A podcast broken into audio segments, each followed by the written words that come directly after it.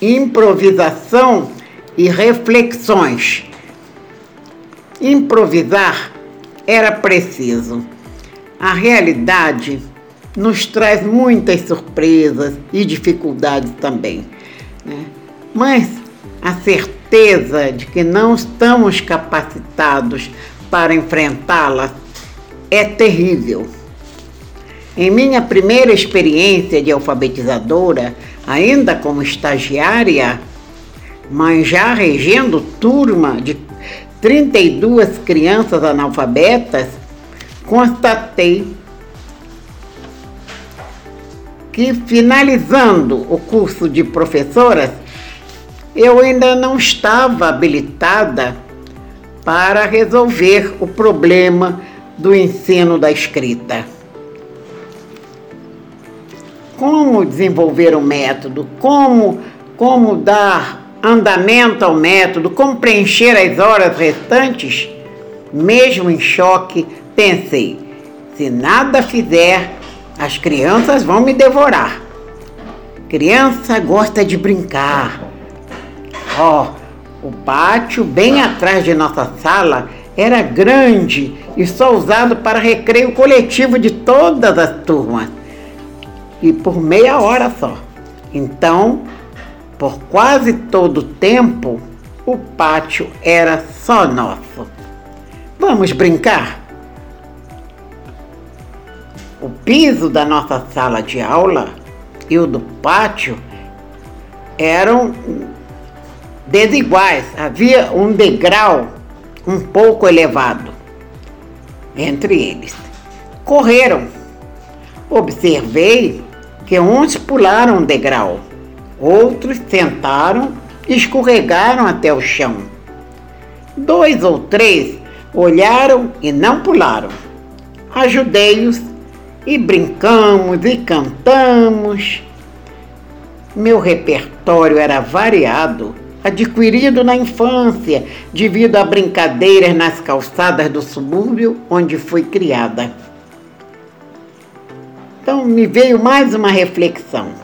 Por que crianças da mesma idade, oriundas da mesma região, apresentavam maneiras tão diversas de vencer aquela diferença de altura entre os dois pesos.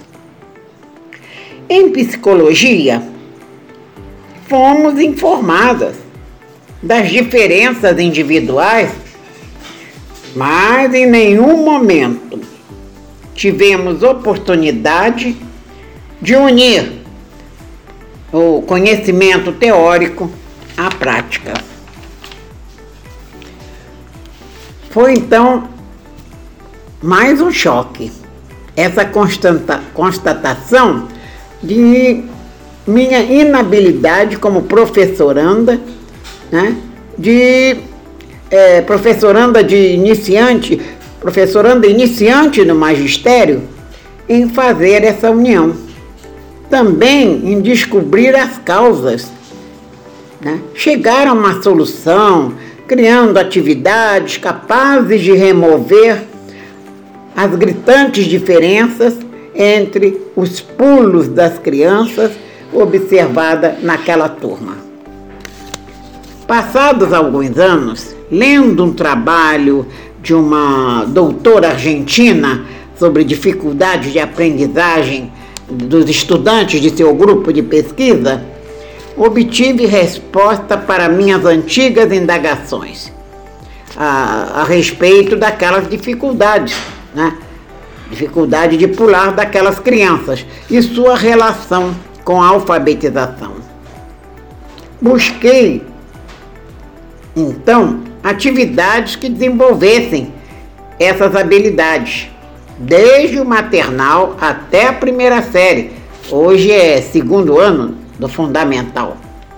Esse conhecimento me foi de muita utilidade muitos anos depois, quando, quando uma professora, quando eu tive que lidar com um grupo de crianças de idades variadas, analfabetas e repetentes, que eram alunos do curso primário do Instituto de Educação do Rio de Janeiro.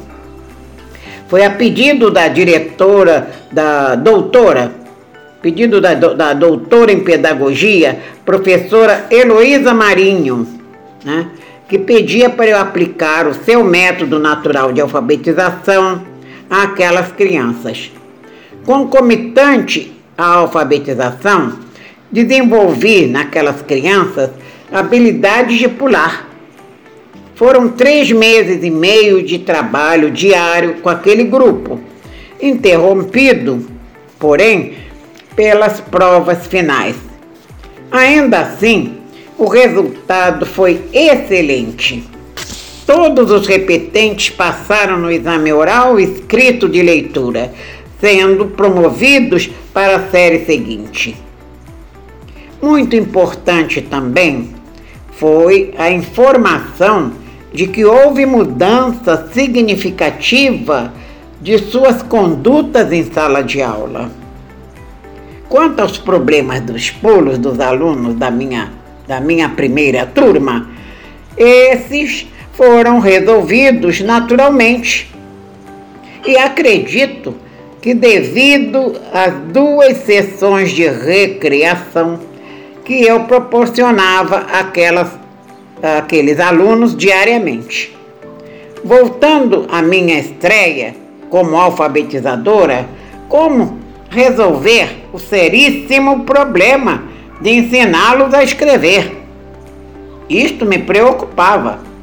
Busquei cartilhas, livros didáticos, cadernos de caligrafia, aquela aquela aquela atividade de cobrir pontilhados para aprender a, escrever vogais e consoantes. Ah, nada disso me satisfazia, não. Não, não. Por fim, né? Fim, é, eu poderia consultar a professora responsável pelo estágio, né? Talvez ela poderia me dar uma orientação? Não, isso não era usual naquela época. Não, não.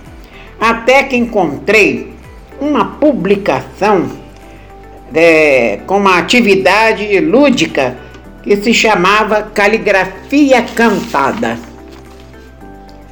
Os alunos imitavam os movimentos da professora, aqueles movimentos próprios da escrita de vogais e consoantes, né? e era ao som de quadrinhas, né? com melodia uh, folclórica, né? conhecida dos alunos, tipo Ciranda a Cirandinha, etc.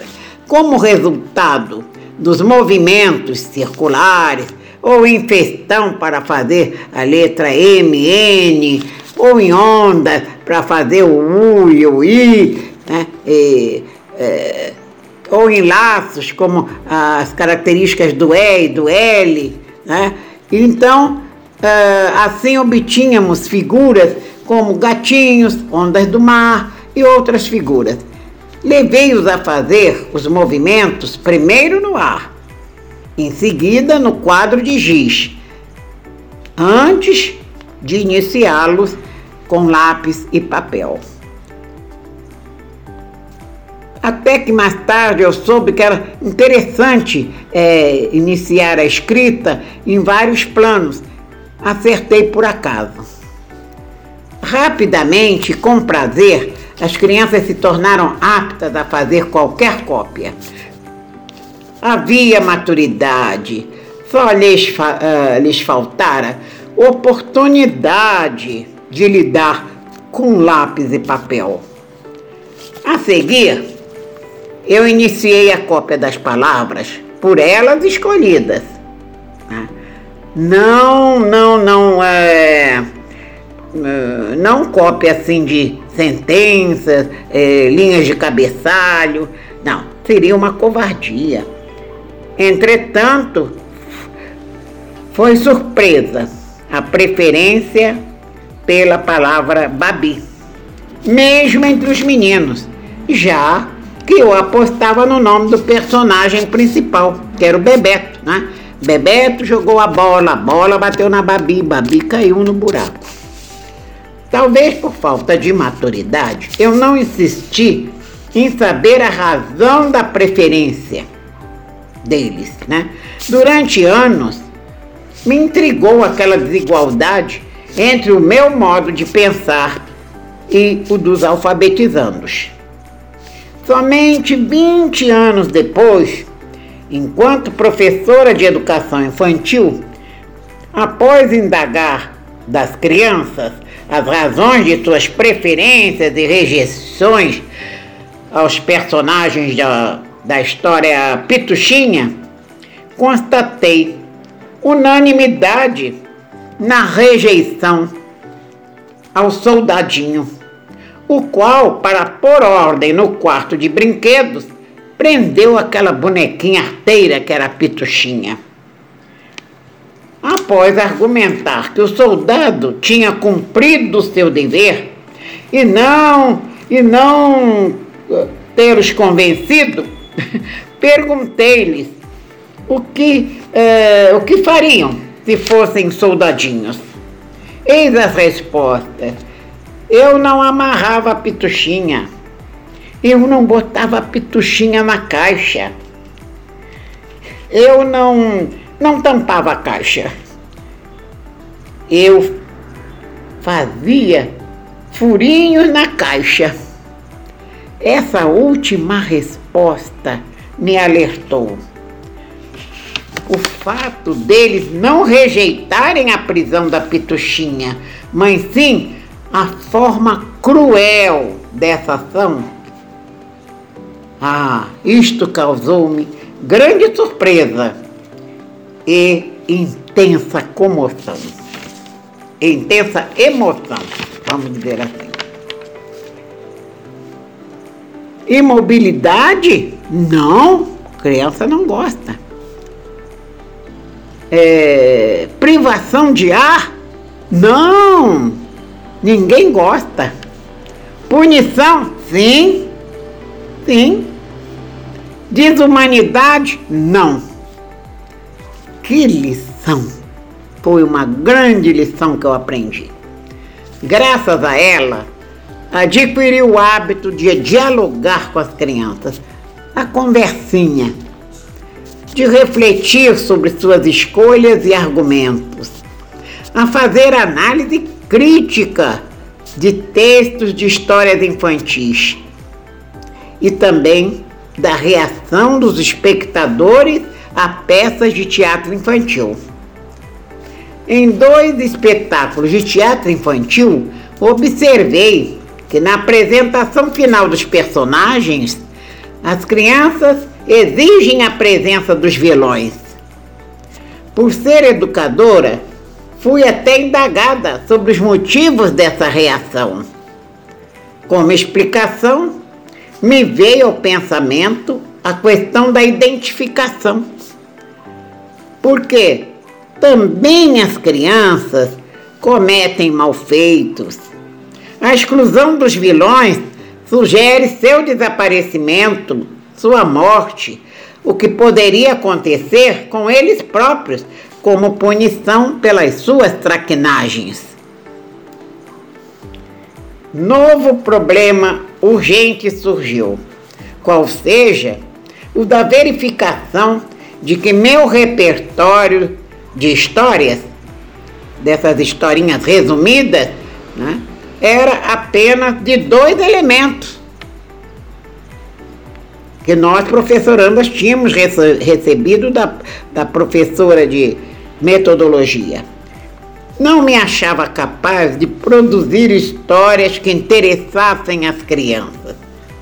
Recorri a uma amiga e colega de turma, Maria Mazetti, mais tarde escritora de literatura infantil, premiada internacionalmente. Nas longas viagens de trem, que nos levava até nosso local de trabalho, trocávamos nossas habilidades.